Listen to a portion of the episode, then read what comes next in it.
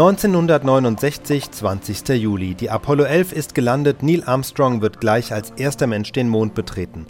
Der Höhepunkt der bemannten Raumfahrt des 20. Jahrhunderts. Wir hören auch Armstrongs berühmte Worte. Ein kleiner Schritt für einen Menschen, ein großer Schritt für die Menschheit. Leider geht dieser Satz unter, weil Moderator Peter Klein und Reporter Robert Röntgen in Houston in dem Moment gerade ihre Uhren vergleichen. In dieser Aufnahme zu hören ab Minute 7.35. Herr Röntgen, haben Sie inzwischen etwas Neues erfahren? Einen Moment. Hören Sie doch mal rein. Das ist Statik in der Leitung. Das, back is, uh, up against the perch. das habe ich leider nicht verstanden. Irgendwas ist von Rücken, hat er gesagt. Möglicherweise hat er gesagt. it's on top of the disky. Forward and up. Now you're clear. Nein, er sprach über Diski und Diski bedeutet äh, äh, das Instrumentenbrett in der Mondfähre. A little bit. Das kann natürlich up. sein, der Ihnen das schildert. Denn der geht ja später raus. Forward me a little bit. Down. Okay, now you're clear. It's catching the uh, Ja, er first steigt. So, dann wird das Bild jetzt bald erscheinen. Offenbar ist, offenbar ist es Aldrin, der spricht und der jetzt berichtet, wie Armstrong aussteigt. Ja. Okay, now you're clear. Er ist durch. Lined up on the platform. Ja, jetzt muss es Ja, Ja. foot to the right a little bit. Ja, was heißt ja? Sehen Sie bereits ein Bild? Nein, ich sehe noch nichts. Wir sehen den Mond hier. Wahrscheinlich aus einem aus dem Fernsehschirm sehen wir den Mond, möglicherweise hier mit einem Teleskop von der Erde gefilmt, sicherlich sogar. Äh, aber Aldrin hat eben berichtet, dass here. Armstrong auf die Plattform getreten ist, die Plattform, die direkt vor der Ausstiegsluke ist. Und dort hat er einen Augenblick. Zeit, sich seine. Glieder in die richtige Ordnung zu bringen, Alright, weiter runterzusteigen. You're even. That's okay. That's good. Got plenty of room to your left. It's a little close on the, uh. Offenbar der, un der unförmige Raum du- macht es offenbar etwas schwierig auszusteigen. Und auch die Verbindung ist nicht besonders gut. Gehen Sie zu Peter Klein, vielleicht sieht der auf seinem Schirm etwas im Moment. Der sieht noch gar nicht. Dann geht es ihm so wie mir. CBS News Simulation kann ich nicht mit anfangen. Ich gucke lieber auf den. Fernsehschirm, der direkt aus dem Kontrollzentrum kommt. Aber da tut sich noch gar nichts. Aber die stehen jetzt alle in Hab-8-Position. Got it. Auf, ja, auf dem Fernsehschirm hier der amerikanischen Station, die Peter Klein und ich sehen, wird jetzt simuliert, wird jetzt vorgeführt, wie Armstrong aussteigen würde und zwar genau in der gleichen Zeit, in der Armstrong wirklich Okay, aussteigt. Die. Fernsehleute richten sich dabei genau nach den Angaben, So, die aus Houston kommen. Jetzt ist er auf den Knien auf der Plattform, stützt sich mit den Händen. Ja, diese Plattform heißt Balkon im Jargon der. Astronauten. Jetzt gehen sie wieder nach innen, dort wo Okay, Neil. Aldrin steht. Columbia, this Immer noch Simulation, Simulierung. Aber wie Sie schon sagten, in der genauen Reihenfolge des tatsächlichen Vorgangs. Jetzt würde ich gerne mal wieder nach draußen gucken. Denn jetzt hat er die erste Spr jetzt steht er mit beiden Füßen auf der ersten Sprosse der Leiter. Jetzt muss er noch heruntergehen oder hinuntergehen, das kommt auf den Standpunkt an, von mir aus gesehen. Ah ne, das ist der Mond, das kann ich nicht genau sagen. Grammatikalische Schwierigkeiten. Jetzt muss er noch heruntergehen. Ich entscheide mich für herunter auf die zweite Stufe und dann setzt die tatsächliche Fernsehübertragung ein. Einen Augenblick, Peter, da kommt was aus Houston, hoffentlich.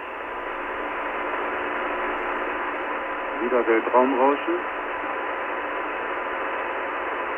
In diesem Moment sind die Astronauten ja aber auch sehr intensiv damit zu- beschäftigt, äh, mit äh, einigermaßen Sicherheit die Leiter hinunterzusteigen. Der eine hilft dem, Er hält eine Leine, eine Sicherungsleine. der eine hilft dem anderen dabei und sie haben also nicht sehr viel Zeit, äh, mit Houston zu sprechen. Der ganze Ausstieg, wenn ich mich aus Baden-Baden einmal wieder einschalten darf, der ganze Ausstieg scheint aber doch sehr viel schwieriger zu sein, als man sich das als Laie vorstellt.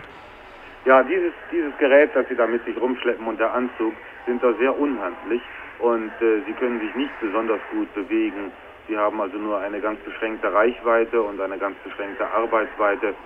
Und äh, selbst wenn äh, der Rucksack auf dem Mond vielleicht nur 15 Kilo wiegen wird, äh, diese 15 Kilo haben die Astronauten auf ihrem Rücken und man weiß gar nicht, wie sich das auswirkt. Vielleicht wiegt der für sie da oben genauso schwer wie hier auf der Erde.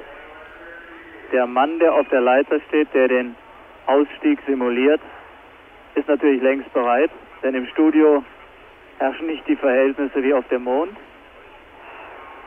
Jetzt hebt er den linken Fuß, das heißt, Armstrong tut das wohl auch, denn er wartet in gebückter Haltung natürlich immer auf das, was ihm von oben durchgegeben wird.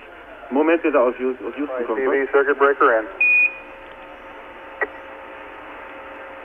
Es dauert auch. Roger, TV circuit breakers in. Aha. Jetzt geht's, jetzt Jetzt geht's, ist es geht. That's clear. In diesem Moment sagte Armstrong, dass Roger. die Fernsehkamera eingeschaltet worden sei. So, und da ist es. Ja, TV. und jetzt ist natürlich da vereinzelter Jubel. Jemand hat aber geklatscht. Und das ist jetzt Uh, etwas schwierig.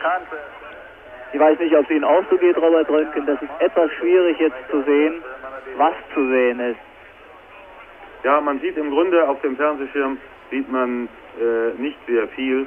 Man sieht äh, unten das untere Drittel des äh, Bildschirmes ist schwarz und dann kommt oben in der rechten Ecke kommen wieder, kommt wieder ein schwarzer Strich und dann sieht man ein paar weiße Streifen. Ja, Aber was das nun im Einzelnen sein soll, doch jetzt sieht man es. Man sieht, man sieht die Füße von Armstrong die Treppe hinuntersteigen. Und jetzt kommt er langsam in den Bereich, der von der Sonne beschienen ist. Er steht offenbar jetzt schon ziemlich tief auf der Leiter. Würde ich gerne mal die. ja, man sieht sein Ja. linkes Bein frei im Raum schweben. Es ist offenbar doch sehr schwierig, sich da oben zu bewegen. Er tastet mit dem linken Fuß umher. Dieser graue Ton dort unten, diese graue Fläche müsste die Mondoberfläche sein. Ja, dieser, dieser weiße Streifen dort ist offenbar ein Teil der Mondoberfläche, der entweder von der Sonne besch äh, beschienen ist oder der nicht im Schatten der Mondfähre liegt. Man sieht jetzt den Unterkörper von Armstrong etwa bis zur Hüfte. Man sieht einen Arm, man sieht beide Beine. Nicht sehr gut zu sehen, aber Ja. auch darüber sieht man noch etwa die. Jetzt sieht man eine Hand ausreichen. Aber die Beine verschwinden in der un unteren Bildrand. Die kann ich also nicht sehen, ob er schon. Jetzt wird das Bild ein Ah. klein wenig besser. Ja, jetzt Man kann man sieht- beurteilen, ob er auf die Mondoberfläche drauf geht. Man sieht äh, verschwommene Umrisse, aber man kann Armstrong genau sehen. Man sieht seinen Helm, man sieht seinen Rucksack, man sieht, wie er sich an der Leiter festhält. Und jetzt versucht er weiterhin eine Stufe tiefer zu steigen. Er hebt den linken Arm, er geht mit dem linken Arm nach außen und jetzt tritt er auf den Mond. Jawohl. Er ist da. Armstrong ist auf dem Mond. The limb now. 3 Uhr und 56 Minuten. Ich glaube, diese Uhrzeit sollten wir uns merken. 3 Uhr 56. Noch einmal, Herr Röntgen, wie spät ist es bei Ihnen? One small step for man, 10.56 Ja, Uhr, bei 56, 9.56 Uhr in Houston. Ja. Vielleicht hören wir mal einen Augenblick in die Gespräche hinein, vielleicht können wir was verstehen. Natürlich wie üblich nicht. Er hält sich mit der rechten Hand an der Leiter fest. Und er tut genau das, was er tun soll. Er versucht erst einmal auf den Mond zu treten, um festzustellen, ob da vielleicht Schwierigkeiten sind. Er versucht den Mond abzutasten, bevor er sich mit beiden Beinen auf das neue Land, auf das noch nie von einem Menschen betretene Land begibt. Er steht also noch mit dem rechten Fuß im Fußteller eines dieses Landebeines. Ja, man kann es nicht genau sehen, weil, der, weil die Beine nicht zu sehen sind. Man sieht seinen Oberkörper, er hält sich mit der rechten Hand an der Leiter fest und äh, man sieht, wie er mit dem linken Fuß sich vortastet. Und er hält sich immer noch fest. Möglicherweise steht er noch unten in dem Teller. Die Kamera ist ja fest eingebaut, äh, sie kann sich nicht bewegen. Und jetzt scheint er mit beiden Beinen dort zu stehen. Er hält sich mit beiden Armen fest, hüpft ein klein wenig auf und ab. In um- Zeitlupe. ja, so sieht es aus, um zu sehen, ob äh, der Mondboden tragfähig genug ist. Jetzt hat er sich sogar losgelassen, steht nur auf der Mondoberfläche. Ja. Moment, jetzt kommt Armstrong. It's even perhaps easier than the simulations of 16G that uh, we performed uh, in various simulations on the ground.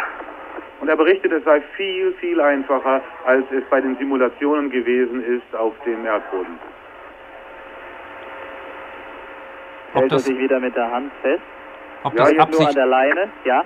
ob das Absicht gewesen war, die äh, Simulationen etwas schwieriger zu machen? Oder hat man das nicht gewusst? Nein, ma- alles ist ja doch nur Vermutung und Rechnung. Und äh, man kann nur annehmen, was dort oben ist. Man kann von den bekannten Tatsachen ausgehen, aber es bleibt eben doch eben nur eine Vermutung.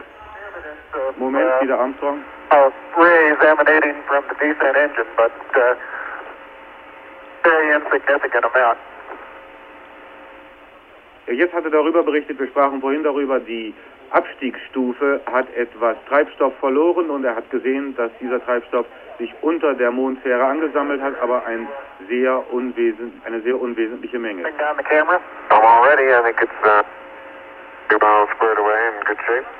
Das Bild sieht ein bisschen nach Negativfilm aus. So ungefähr wie ein Negativ aussieht, so sieht das Bild aus, was von der Mondoberfläche runterkommt. Man sieht jetzt aber sogar äh, die Leine, die aus der offenen Luke hinuntergeht und man äh, und Armstrong hat gesagt, dass er gerade die Kamera hinuntergefädelt bekommt, die Aldrin, und zwar die Fotokamera, die Aldrin ihm hinunterbringt. Man sieht die beiden Leinen, die Leinen laufen über eine Rolle und äh, Armstrong zieht an einer dieser Leinen und holt sich auf diese Weise die Kamera hinunter. Wird Armstrong die ganze Zeit an einer Leine bleiben? Nein, Armstrong ist nicht an einer Leine.